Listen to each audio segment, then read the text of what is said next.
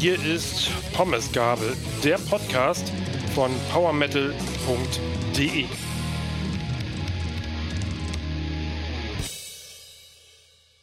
Ja, hallo und wunderschönen guten Tag. Heute mal nur zu zweit der Marcel. Hallo Marcel. Hallo Frankie, ich grüße dich. Und ich, also der Frankie. Ja, äh, willkommen zum allerersten Podcast 2024, zumindest vom Soundcheck Podcast. Und ja, was können wir euch heute bieten? Wir hatten 24 Alben im Soundcheck. Es gab einmal die Höchstnote 10 Punkte, und zwar äh, von meiner Wenigkeit tatsächlich. Vielleicht später dazu. Wir hatten zweimal die Note 3, beide Male vom Rüdiger. Insgesamt ja, war es, glaube ich, aus meiner Sicht ein eher ja, ordentlicher Soundcheck. Wie, wie hast du das gesehen, Marcel? Ja, genau. Also hallo auch erstmal ihr da draußen. Ich fand den Soundcheck ähm, ganz okay. Es war jetzt definitiv nicht der beste Soundcheck, den ich jemals in meinem Leben mitgemacht habe, aber es tat generell auch mal wieder gut, beim Soundcheck dabei gewesen zu sein und mich einfach mal von neuer Musik beschallen zu lassen. Ich fand ähm, von den Namen her, fand ich es super spannend, weil da Alben dabei waren, ähm, auf die ich mich sehr gefreut habe über die wir heute beispielsweise nicht sprechen, ähm, sind Scanner, da sind Els, Fox Negres dabei, da sind aber auch ähm, beispielsweise Ravenstein dabei, Master sind dabei. Insofern war da die Vorfreude schon groß und ähm, wenn ich mir meine Durchschnittsnote anschaue oder meine generell gezückten Noten, muss ich sagen, der Soundcheck, der war, der war ganz gut, tatsächlich. Wir haben in diesem Monat zweimal den vierten Platz zu vergeben. Und zwar die eine Band, die wir jetzt vorstellen, das sind Hyraeus aus äh, Hannover-Osnabrück. Melodic Death Metal äh, steht auf der Fahne und Britta Götz von Cripper am Mikrofon, ehemals Cripper. Und die Band besteht weiterhin aus Mitgliedern von Dawn of Disease unter anderem. Gegründet 2020, das Debütalbum Solidarity stammt von 2021. Jetzt ist das zweite Studioalbum dran, Dormant erscheint oder erschien am 26. Januar 2024 bei Napalm Records. Insgesamt hat dieses Album bei uns 7,56 Punkte abgegriffen. Bei mir sind es ungefähr siebeneinhalb. Nein, nicht ungefähr, sondern exakt siebeneinhalb. Passt also genau zum Mittelwert. Marcel, du hast neun gegeben. Das scheint genau.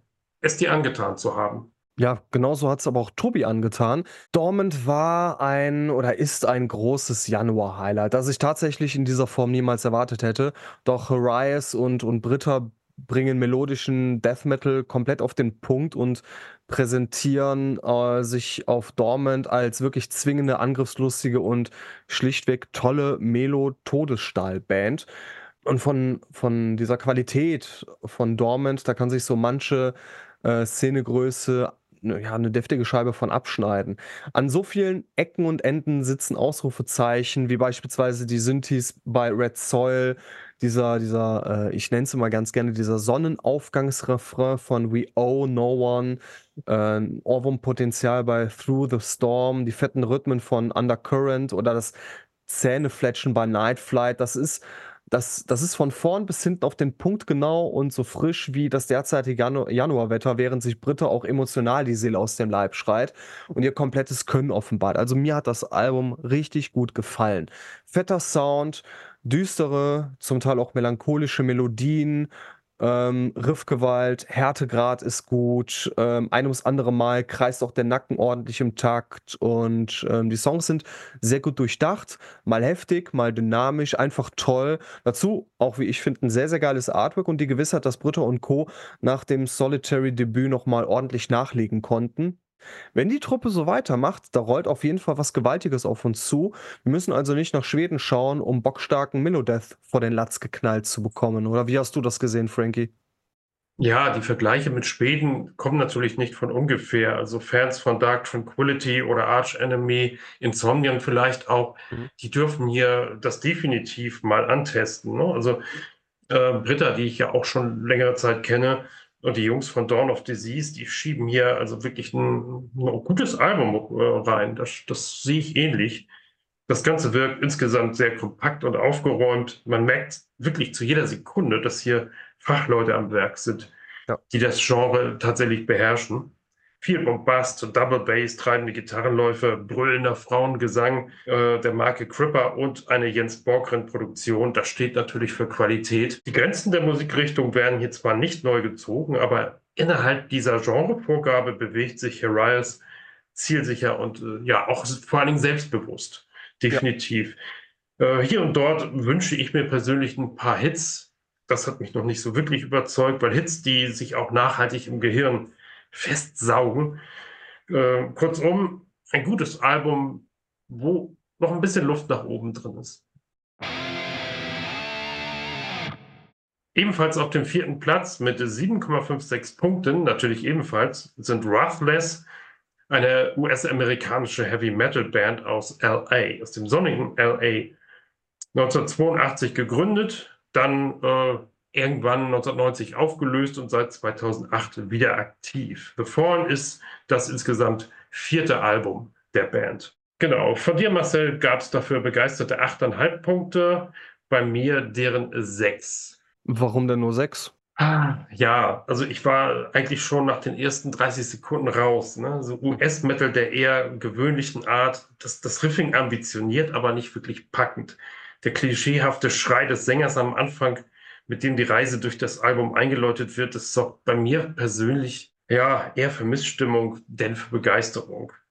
Also wenn ich überhaupt äh, einen Titel hervorheben sollte, dann ist es Betrayal. Das ist eine richtig flotte Nummer, die echt nach vorne losgeht und die zum Herzbängen animiert. Insgesamt finde ich das Album aber weder Fisch noch Fleisch und die Hitdichte, wie man so schön sagt, ist durchaus überschaubar. Natürlich ist das ein großes Stück weit Nostalgie und äh, Freunde von US-lastigem Metal dürfen sich tatsächlich drüber freuen. Aber mir sagt das kauzige Drum und Dran nicht so wirklich zu. 80er Flair hin oder her, vielleicht bin ich, was man den Benotungen äh, in diesem Soundtrack entnehmen kann, derzeit auch eher dem neuzeitigen Metal zugetan.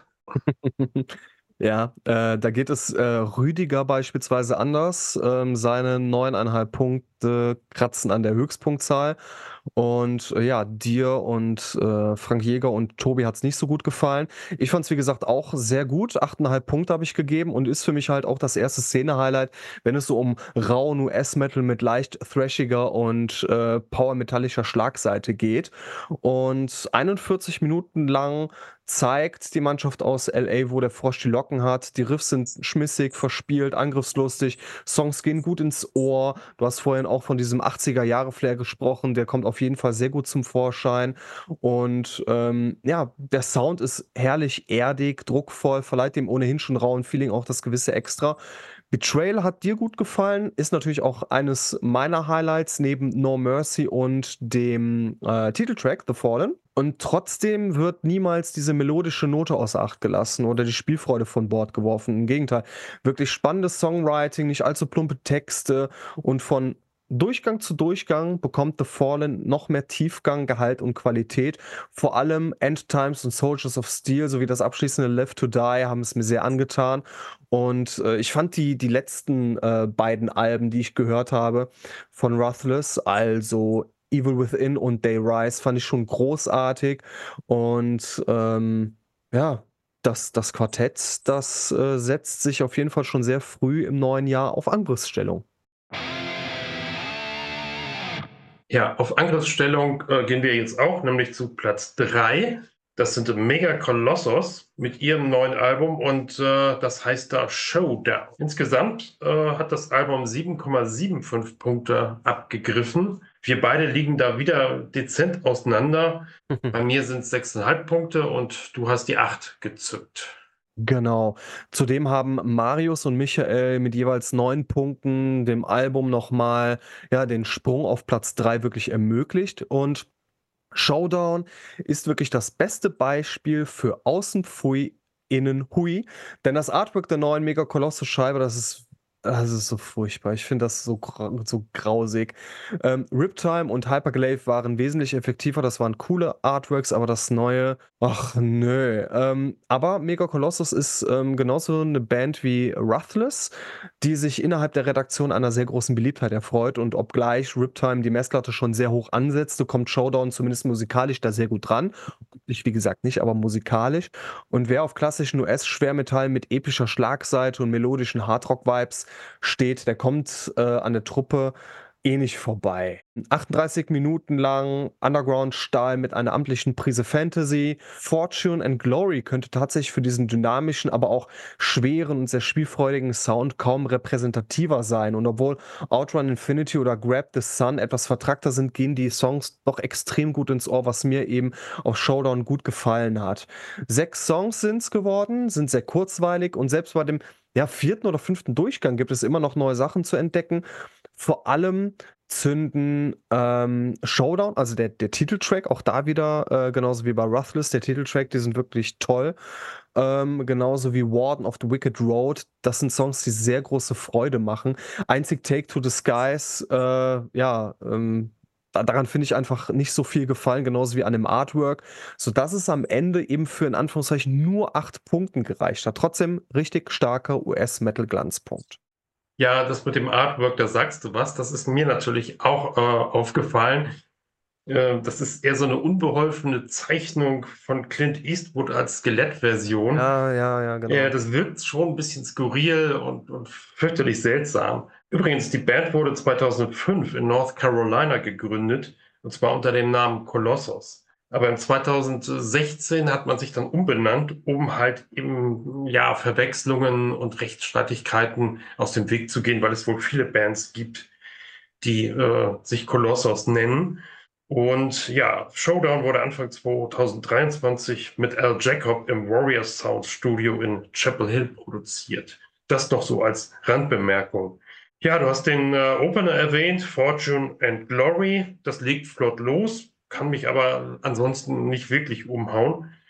Genau wie der überwiegende Rest des Songs läuft die Nummer zwar passabel durch, kann mich persönlich aber zu keinem Zeitpunkt wirklich abholen.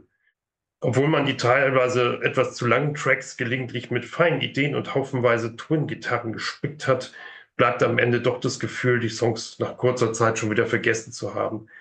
Aber du hast einen Song angesprochen, nämlich das sehr melodiöse Warden of the Wicked Road mit seinen feinen, ja, Kansas-Nuancen drinne. Ja. Äh, das kann mir tatsächlich so ein Leuchten ins Gesicht zaubern. Also die Siebener Schallmauer knapp verfehlt, würde ich sagen. Aber manchmal sind es eben diese Nuancen, die äh, das Zündlein an der Waage spielen. So, jetzt kommen wir zum Platz zwei. Da sind wir schon. Das ist ähm, richtig. Und das ist, äh, wenn es sowas gibt wie die Sonderpreise für den stärksten Bandnamen und das, äh, den, den skurrilsten Albumtitel, dann ist es diese Band. Caligula's Horse haben mit ja, Charcoal Grace unseren zweiten Platz abgegriffen, die Silbermedaille. Durchschnittswert 7,81 Punkte und tata, endlich ein Album, wo Marcel und ich exakt die gleiche Meinung haben, zumindest dieselbe Benotung abgegeben haben. Tatsächlich. Beide 7,5 Punkte. Wir liegen tatsächlich noch unter dem Schnitt, ist ja unglaublich. Ja, ähm, Caligula's Horse ist eine australische Band, Progressive Metal Band aus Brisbane im wunderschönen Queensland. Die Band wurde 2011 gegründet von Sam Fallen und Jim Gray. Und äh, Charcoal Grace, was übersetzt so viel heißt wie Kohle an Mut. Ich glaube zwar nicht, dass damit die Kohle im übertragenen Sinne wie Geld gemeint ist, aber äh, interessant ist der Albumtitel dann allemal. Ist das sechste Album der Band und erscheint bei Inside Out Music. Tja, ähm, Marcel, Sie haben das Wort.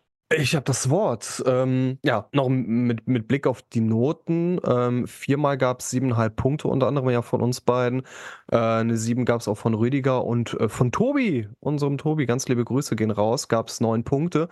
Und ich habe mich mit dem Vorgängeralbum tatsächlich ein bisschen schwerer getan, doch Caligulas Horse australischer Prog-Metal und ich muss immer an Peter denken, unseren damaligen Chefredakteur, ähm, weil er ein äh, ja, sehr, sehr viel Fingerspitzengefühl hatte für diesen australischen Prog-Metal, war auch ein großer Freund oder ist noch ein großer Freund von Caligulas Horse, zumindest wenn ich mir seine alten Rezensionen noch durchlese. Ja, und ähm, das neue Charcoal Grace Album ist im Vergleich zu den Vorgängern ein bisschen düsterer, ein bisschen melancholischer, die Riffs ein bisschen schwerer, aber der Prog noch ein bisschen dynamischer und ausgereifter. Und die Songs bringen halt eine gewisse Emotionalität mit. Bei mir macht es aber auch diesmal wieder nicht in Gänze Klick, hat mich äh, Charcoal Grace trotzdem auf eine sehr schöne und spannende Reise durch die Melodik Australiens mitgenommen. Vor allem gibt es einen leicht epischen Schlag, effektive Melodien, die haben es mir angetan, aber Jim Grays dezent zu dick aufgetragene Gesang, mit dem tue ich mich ein bisschen schwer. Und als ähm, auch Artwork-Feinschmecker finde ich das Cover nicht so grausig wie bei Showdown, aber einfach ein bisschen belangloser und da gefiel mir das eben vom Vorgänger wesentlich besser. Und aktuell, das verspielte The, äh, The Storm Chaser oder auch das von der Melodie her so pompöse Mute, dem Ende hin haben es mir sehr angetan. Und die sollten auf jeden Fall als Anspieltipps auch mal genannt werden. Ab und an habe ich dann doch ein bisschen Bock auf Brock. Ein wenig finsterer zu, als zuvor, ein bisschen düsterer im Verhältnis, aber immer noch harmonisch und episch. Oder wie siehst du das? Ja, ich sehe es ähnlich, wenn man den Mumm hat, gleich zu Beginn mit einem 10-Minuten-Song einzusteigen. In der Tat. Der wohl vermutlich alle Proc-Fans gleichermaßen zufriedenstellt, dann haben die Protagonisten eigentlich eine Menge richtig gemacht. Die facettenreichen Songs sind mit Sinn und vor allem mit Verstand konstruiert und können die Zielgruppe, glaube ich, durchweg zufriedenstellen. Du hast den Gesang angesprochen ich finde so Jim Gray, der klingt hier und dort so wie äh, Morton Harkett. Ich weiß nicht, ob der das was sagt. Der hat bei, oder ist der Sänger von Aha, von dieser norwegischen Popband.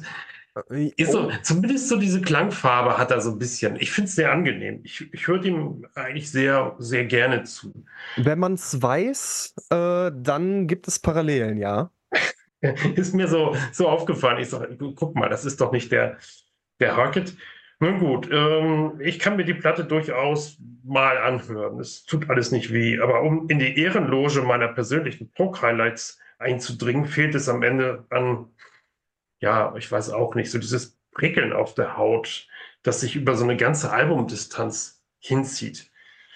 Also hier und dort finde ich auf der Platte doch Momente, bei denen ich dezent den Anschluss verliere. Insgesamt aber trotzdem ein gutes Album. Ja, das, das stimmt auf jeden Fall. Aber nicht ganz so gut tatsächlich wie ähm, unser Erstplatzierter. Ja, wir kommen jetzt zu unserem Soundcheck-Sieger, zum ersten Soundcheck-Sieger 2024. Und das ist Magnum mit einer Gesamtpunktzahl von 7,93 Punkten. Das Album heißt Here Comes the Rain und ist das insgesamt 25. der ja, der, der Magnum-Historie. Magnum ist, äh, wer es nicht weiß, eine englische Hardrock-Band, die 1972 von Bob Catley und Tony Clarkin in Birmingham gegründet wurde. 1983 sah es wohl so aus, als ob die Band sich auflösen wollte, weil es nicht entscheidend nach vorne ging. Aber 1985 kam dann On a Storyteller's Night und schoss die Band auch in die Albumcharts, in den Top 30. So, und während wir also dieses Album zur Bemusterung äh, erhalten haben, weil es jetzt ja auch im Januar erschien, kam die betrübliche Nachricht, dass Bandgründer Tony Clarkin am 7.1.2024 verstorben ist. Also er bekommt den Release dieses Albums leider nicht mehr mit. Insofern äh, sind wir, glaube ich, auch in Gedanken bei dem Gitarristen. Äh, Marcel, du hast acht Punkte gegeben, bei mir sind es sieben, aber ich habe irgendwie gar nicht das Bedürfnis, dieses Album jetzt zu sezieren und irgendwie auf Herz und Nieren zu prüfen. Vielmehr möchte ich das Ganze nutzen, um einen Nachruf auch auf Tony Clarkin zu senden. Sehr gerne. On a Storyteller's Night, das zählt zu meinen absoluten Best-of-Alben der 80er. Und das hat mir endgültig den Weg in diese harte Musik geebnet. Mit einigen anderen Alben sicherlich, aber in diesem Falle äh, ist es ein Album gewesen, wo durchweg auch alle Songs irgendwo treffsicher daherkamen. Genauso wie der Titeltrack des Vorgängeralbums Sacred Hour, nach wie vor eins meiner absoluten Lieblingssongs. Mit dem folgenden Vigilante-Album und dem anschließenden Wings of Heaven verlor Magnum so ein bisschen diesen Fantasy-Spirit und damit auch mich leider, denn der Mainstream-orientierte Weg der Band war da nicht mehr ganz so meins. Aber mit dem grandiosen 2018er Album Lost on the Road to Eternity haben sich die Briten wieder in mein Hardrock-Herz katapultiert. So, diese Klasse kann Here Comes the Rain nicht ganz halten. Auf jeden Fall aber ein Sieben-Punkte-Album, weil es durchgehend gut ist und einfach nur schöne Rocksongs enthält, die zwar nicht wirklich äh, äh, ähm, für die Ewigkeit sind. Aber es ist ein schönes Album geworden, das man jederzeit auflegen kann. Und äh, mir bleibt an dieser Stelle äh, Grüße nach oben zu senden. Und Toni, äh, mach's gut da, wo du jetzt bist. Dem kann ich mich nur anschließen. Ich habe zu Magnum nicht so die Beziehung wie du, wie jetzt auch beispielsweise andere Redaktionskollegen. Ähm, muss aber wirklich dazu sagen, dass ich vor dem Schaffen von Tony Clarkin, aber auch von dem ganzen Schaffen von Magnum einfach nur den Hut ziehen muss. Ähm, Here Comes the Rain ist ein richtig tolles melodisches Hit-Album geworden, das nahtlos an den Vorgänger anknüpft und ähm, ja, lustigerweise sind die letzten vier Alben jeweils im Januar im Abstand von zwei Jahren erschienen. Also auf Magnum konnte man sich immer, immer in Sachen Quantität und Qualität verlassen. Nie hat die Band länger als drei Jahre für neue Musik gebraucht und davor kann man einfach nur den Hut ziehen. Insbesondere wenn man immer so eine gleichbleibende Qualität an den Mann bringt. Ähm, aktuell die Musik auf äh, Here Comes the Rain, die swingt. Ähm, Bob Catley ist herrlich bei Stimme. Piano, Saxophon, Trompete kommen ebenso gut äh, zum Vorschein wie dieser schöne Stadion-Rock-Flair. Und als ähm, im Gegensatz zum Vorgänger ist die Here Comes the Rain wieder ein bisschen ähm, entschiedener geworden, etwas, ähm, ja, etwas rockfreudiger. Und mit I Wanna Live oder The Seventh Darkness gibt es auch diese urtypischen Magnum-Nummern, die die Band eben auszeichnet. So ist alles in diesem Album wirklich typisch Magnum, nur eben noch ein klitzeklein wenig besser als auf den Vorgängern, noch präzise auf den Punkt gebracht, dennoch mit den wunderbaren Ruhephasen und einigen sehr gefühlvollen Nummern ein fantastisches Artwork, ein warmer Sound, voluminöse Songs und vom Opener Run into the Shadows bis zum Borderline-Abschluss wirklich ein sehr tolles Album und verdient auf der Pole. Und ähm, was ich auch eine sehr schöne Idee fand, war, dass es bei der Special Edition, zumindest wurde das auf den Bildern so abge, äh, abgebildet, äh, bei der Special Edition von Here Comes the Rain gibt es einen Regenschirm. Auf die Idee muss man auch mal kommen. Finde ich sehr, sehr schön, finde ich sehr geschmackvoll. Und wie gesagt, auch wenn ich mit Magnum nie so die, also äh, wir haben nie so diese Beziehung geführt, ähm, wie schon anfangs gesagt. Aber ich habe die Band immer sehr geschätzt. Ich habe mich gefreut, wenn neue Alben kamen, weil ich genau wusste, auf, auf Musik von Magnum kann ich mich verlassen so freue ich mich auch, äh, ja, wenn wir dann äh, vielleicht, so kann man es schon mal vorwegnehmen, in äh, einiger Zeit sogar einen Magnum Dystrophie-Check in die Wege leiten.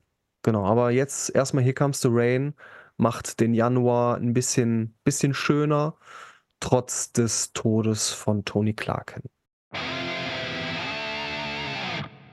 So, das war unser erster Soundcheck-Sieger im Jahr 2024. Wir gehen jetzt hinunter in die Kellertreppe abwärts in die unteren Regionen. Und da starten wir mit Platz 21. Den gibt es dieses Mal doppelt zu vergeben, nämlich an Drown in Sulfur und Metalite. Metalite ist tatsächlich auch mal wieder eine schwedische Band, und äh, Expedition One wird veröffentlicht oder wurde veröffentlicht jetzt im Januar am 19. bei AFM. Es ist das zweite Album der Band nach A Virtual World von 2021. Wir haben es äh, mit Female-Fronted ja, Symphonic Metal zu tun. Und produziert wurde das Album vom dänischen Produzenten Jakob Hansen. Ja, gegründet wurde die Band 2015 und seit 2018 ist die aktuelle Sängerin Erika Olsson dabei. Kanntest du Metalite äh, vorher schon? Ja, tatsächlich. Ich ähm, konnte äh, mit Virtual World ein wenig anfangen und ähm, ja, wenn man eh in diesen Symphonic Metal Kreisen, Melodic Symphonic Metal, wie auch immer, so ein bisschen umhertanzt, ja, dann, dann sagt einen, einem Metalite natürlich was. Und ähm, ja, wir beide, wir haben sieben Punkte gegeben. Rüdiger und Walter konnten bei äh, unter sechs Punkten nicht viel mit Expedition One anfangen. Ähm, ich kann direkt mal meine Meinung kundtun, wenn du möchtest. Sehr gern. Ich finde, dass Expedition One einen sehr, sehr großen Nachteil hat und das ist die Fülle an Songs. Das sind 16 Songs. Das Album ist viel zu lang und fast schon überfordernd. Also drei, vier Songs weniger hätten es auch locker getan, um die durchaus spannende Sci-Fi-Story ein bisschen zu erzählen. Die letzten Alben, die hatten jeweils elf Songs mit jeweils 40 bis 50 Minuten. Das wäre auch im aktuellen Fall wesentlich besser gewesen. Ähm, spannende Sci-Fi-Story in dem Sinne, es geht um eine fiktive Geschichte im Jahr 255, in der es vor körperlichen und psychischen Erkrankungen nur so wimmelt und eine elitäre Gruppe aus fünf Kommandanten eine Reise auf einen fernen Planeten plant, um die Menschheit von der zerstörten Erde in eine neue Welt zu bringen. Es ist also ein bisschen Utopie dabei und trotzdem so dieser, äh, wie soll ich sagen, dieser äh, Weltaufgangs-Flair. Äh, die Songs sind sehr catchy, gehen super schnell ins Ohr, verweilen dort aber nicht ganz so lange, daher eher für den kurzweiligen Spaß zu haben. Ich finde, dass Sängerin Erika ähm, sich Gott sei Dank aus diesen opernhaften Sphären stimmlich heraushält, sodass dieser Zuckerguss Melodic Metal nicht allzu sehr aufbläht, aber trotzdem fordert. Die Hooks machen das Prozedere dynamisch. Mit In My Dreams gibt es eine nicht allzu kitschige Ballade überraschenderweise und ein sehr tolles Instrumental mit Utopia. Und wenn es keine allzu überraschende Expedition geworden ist, ist, ist Expedition One trotzdem eine zumindest halbwegs geglückte, da mir Expedition One auch in Summe immer noch besser gefällt als Virtual World. Aber ähm, ja, ganz klassischer Fall von weniger ist mehr. Und ähm, da würde ich auch ganz gerne auf das Interview zurückgreifen, was ich mit Metalite geführt habe, um auch noch ein bisschen so die Hintergründe zu Expedition One aufzuführen. Genau, ähm, sieben Punkte von mir und von dir. Warum gab es denn von dir sieben Punkte? Ja, ich bin deswegen bei sieben Punkte gelandet, weil ich genau diese Argumentation, die du gerade gebracht hast, nachvollziehen kann. 16 Songs haben wir auf dem Album, 16. Und ganz ehrlich, nach 10 Songs ging mir schon die Puste aus und ich habe so die Spannung verloren. Ja, also ich kannte die Band bis dato nicht, aber das bunte Albumcover, das sicherlich auch mit der Story zusammenhängt, logischerweise, das hat mich von der Farbgebung so ein bisschen an die schwedischen Kollegen von Europa erinnert. Du weißt schon, ja. Final Countdown. Ja, das stimmt. So das Blaue da im Hintergrund.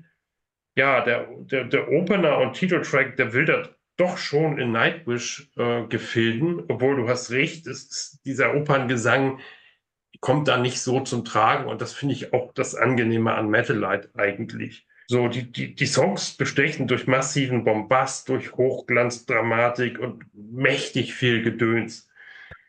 So, ja. das Ganze macht äh, tatsächlich bisweilen richtig Spaß, ist in Teilen auch kurzweilig und gut produziert allemal. Also genregerecht, alles im Lot, möchte man sagen. Aber wir haben es angesprochen, das große Manko ist halt, dass das Album nach hinten raus irgendwann oh, viel zu lang äh, ist.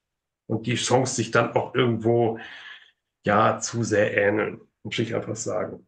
Das ist richtig. Aber es gibt natürlich auch noch Alben, die äh, in unserer Sichtweise noch ein bisschen schlechter abgeschnitten haben. Ebenfalls aber auf Platz 21 mit ebenfalls im Schnitt 6,25 Punkte ist Drown in Sulfur. Und äh, da liegen wir aber eigentlich auch weit über dem, was der Notendurchschnitt hergibt. Also du hast, äh, du hast acht Punkte gegeben, bei mir sind es siebeneinhalb Punkte.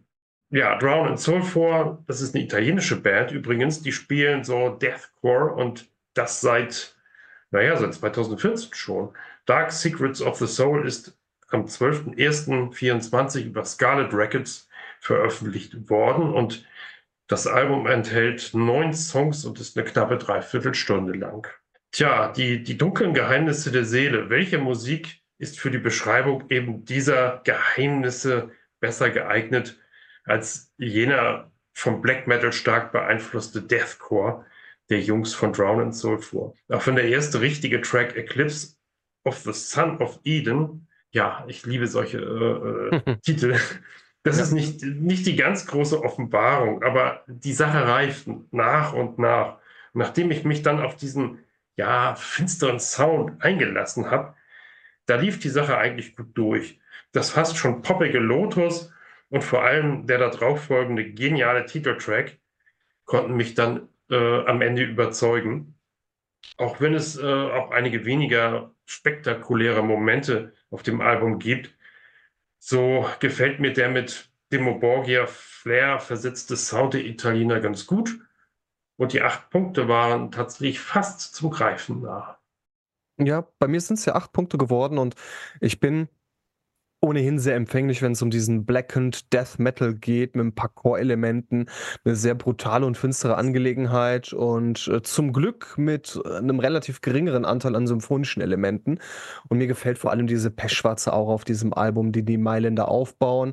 Gelegentliche Keyboard-Parts, die noch etwas Menschliche in dieses Unterfangen reinschmuggeln. Und äh, du hast gerade Lotus und den Titeltrack angesprochen, auch für mich absolute Highlights, weil sie das ähm, durch die Bank weg aggressiv aggressivere Wildern so ein bisschen auflockern. Für mich ist äh, Dark Secrets of the Soul wirklich ein sehr kompaktes Album, ein sehr stimmiges Album geworden. Auch cooles Artwork, das die Musik sehr gut bebildert und dieses fiese Keifen, dieser hundsgemeine Gesang ist ja auch noch eine sehr, sehr schöne Komponente. Generell Drown and Soulfur, die zocken auf einem sehr geschmackvollen Tempo, denn bevor es zu überfrachtend wird, kommen vereinzelte Tempowechsel und lockern eben dieses Unterfangen auf.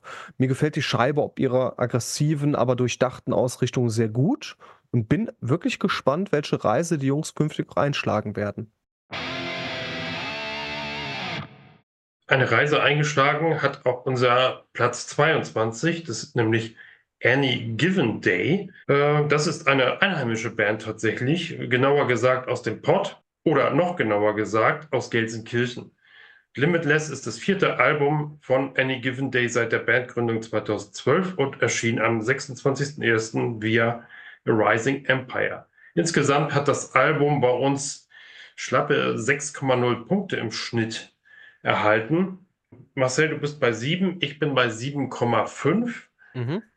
Äh, da sind wir ja auch äh, wieder mal äh, über dem Notendurchschnitt.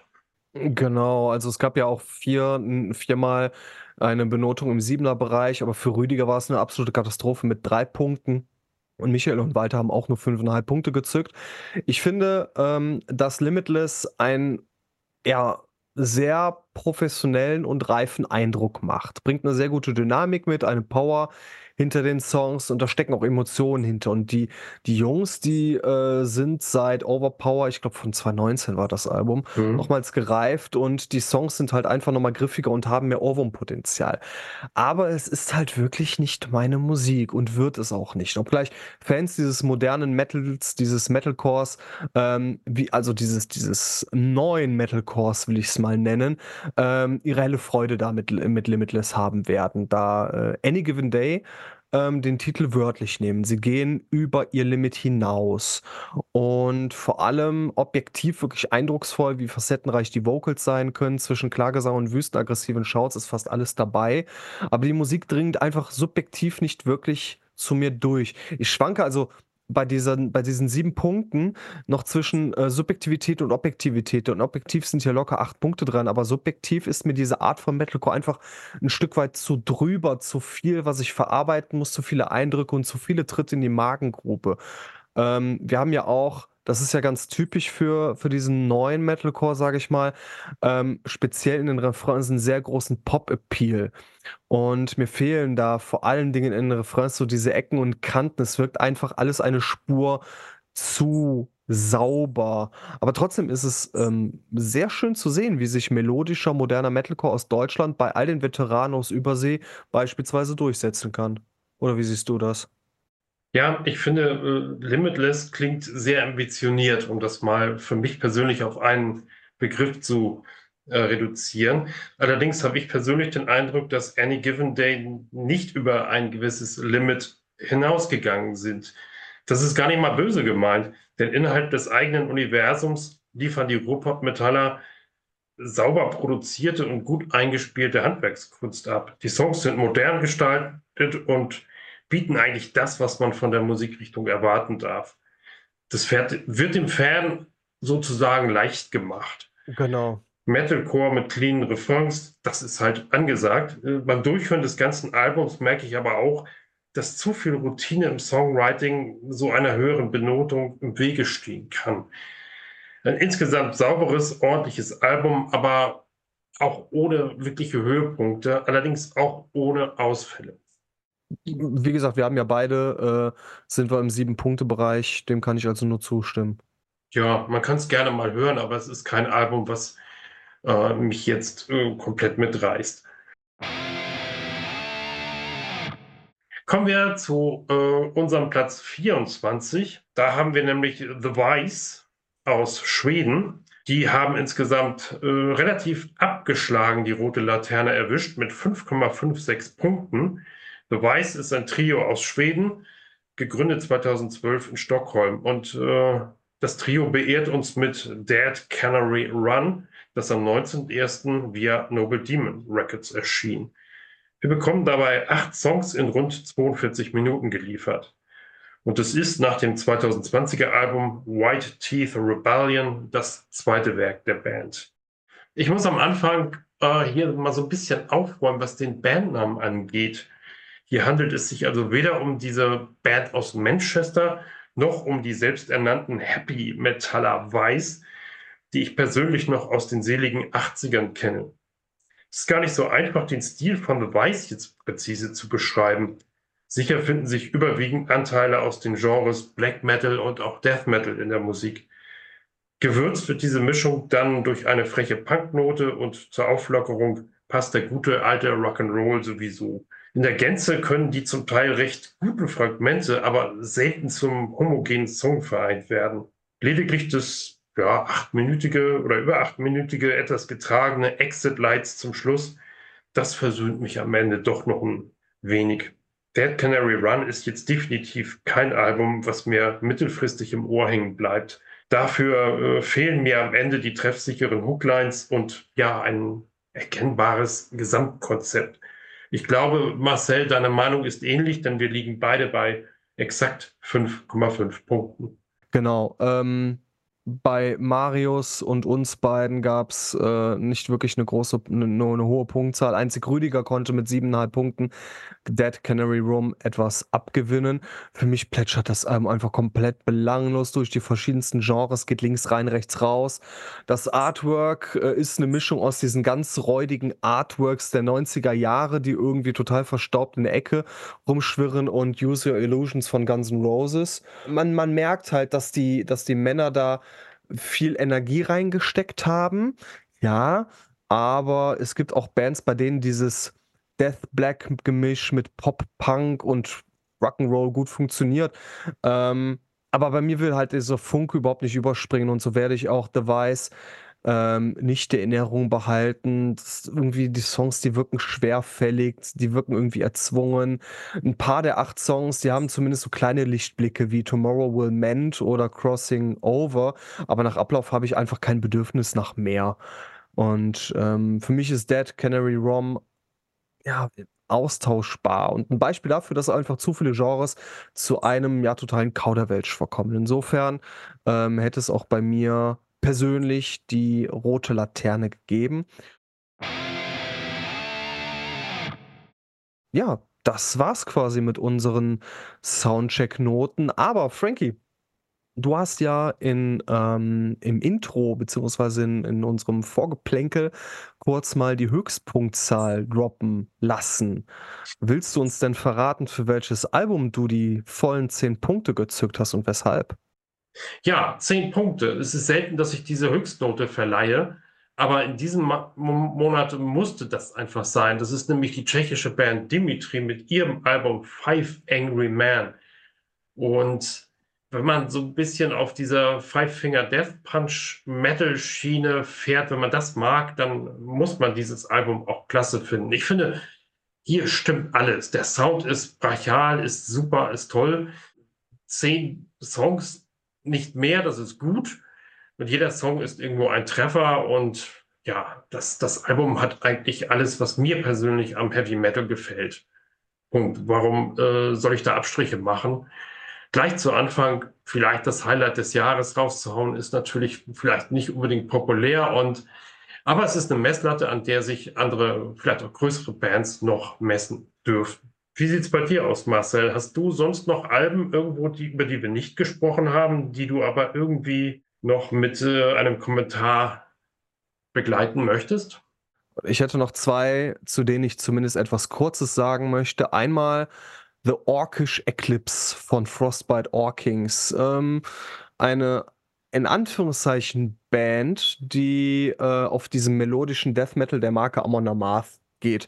Ähm, so weit, so gut. Allerdings ist die Musik komplett KI generiert und ähm, ja, ähm, wie gesagt, handwerklich ist das in Ordnung, aber ähm, um es ganz auf den Punkt zu bringen, ja, es muss und darf nicht alles perfekt sein. Ähm, für mich lässt sich so diese Quintessenz des Metals gut an den Scheiben der 1980er Jahre festmachen. Also in Sachen Produktion, Konzeptionierung, Performance, da war noch nicht alles rundum perfekt.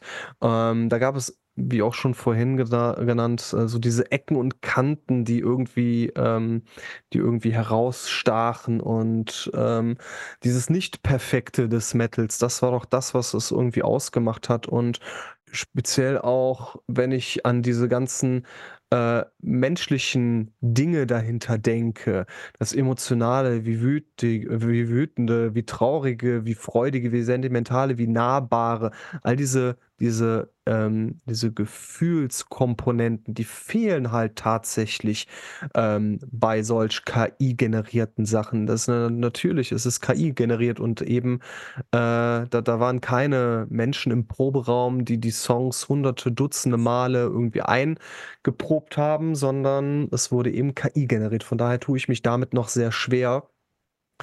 Und ähm, es hat eine Band ein Album rausgebracht am 12.01. Ähm, das Album heißt Love Will Fix It und diese Band nennt sich Emil Bulls. Ja, die Emil Bulls sind wieder da mit einem neuen Album, was mich sehr gefreut hat. Und ähm, grob im Alternative Metal daheim und ich merke halt einfach, wie alt ich werde. Ich habe da damals zum ähm, Debüt, äh, boah, ich weiß jetzt überhaupt nicht mehr, wie das hieß, aber das kam auch vor 20 Jahren ungefähr raus. Ich, äh, Angel Delivery Service hieß das und Porcelain war, war, der, war der Nachfolger. Das waren halt Alben, mit denen ich irgendwie groß geworden bin. Das waren wirklich schöne Alben, an denen ich mich satt gehört habe. Auch damals das äh, Aha Cover, Take on Me, wo wir wieder bei dem Thema wären. ähm, das, das lief auch rauf und runter und so habe ich halt die Band kennengelernt. Ja, und im Grunde genommen ist Emi Bulls halt einfach so eine, so eine Band wie Farmer Boys beispielsweise, ähm, bei denen ich den Alternative Metal, diesen zeitlosen Alternative Metal einfach sehr zu schätzen weiß. Und ähm, ich werde die Band dieses Jahr nochmal live sehen, ähm, wenn ich zum Reload Festival fahre bei Sulingen, von dem ich schon sehr viel erzählt habe. Letztes Jahr gab es mit Guano Apes und Clawfinger schon diesen, diesen Schwenk in meine musikalische Vergangenheit und äh, dieses Jahr eben mit Emil Bulls. Von daher freue ich mich sehr auf den Auftritt. Aber das sind so diese beiden Alben, über die ich noch zumindest ein, zwei Worte gerne verloren habe. Zum Abschluss, mein Lieber, unsere obligatorische Frage, die ja normalerweise immer Pia stellt, aber heute möchte ich sie dir stellen. Hast du momentan einen aktuellen Lieblingssong? Äh, ja, und äh, da nerv ich euch schon wieder mit Dimitri. Äh, könnte ich aus diesen zehn Songs einen x-beliebigen nehmen. Ich habe mir aber Everything is Black rausgesucht, weil das ist auch schon als Single draußen und ist auch so ein absoluter Ohrwurm, der von vorn bis hinten einfach nur kracht und mich persönlich bei äh, ja, nicht weiter genannten Gliedmaßen packt. Bei mir ist es der Opener vom immer noch aktuellen Jack Panzer Album. Auch ein Song für äh, jede Jahresendwertung, die wir ja jetzt vor einigen äh, Tagen abgegeben haben. Wir sprechen von Bound as One von Jack Panzer. Und damit, mein lieber Frankie, es hat mir sehr große Freude gemacht, mit dir heute über den Soundcheck Januar zu sprechen. Wir hören uns ja wieder, vielleicht bei dem ein oder anderen galaktischen Interview. Wir wissen es noch nicht. Aller, aller spätestens aber zum nächsten Soundcheck. Genau. Und Grüße gehen an dieser Stelle natürlich an Pia raus, die wir vielleicht nicht würdig vertreten haben, aber wir haben versucht, das Beste draus zu machen.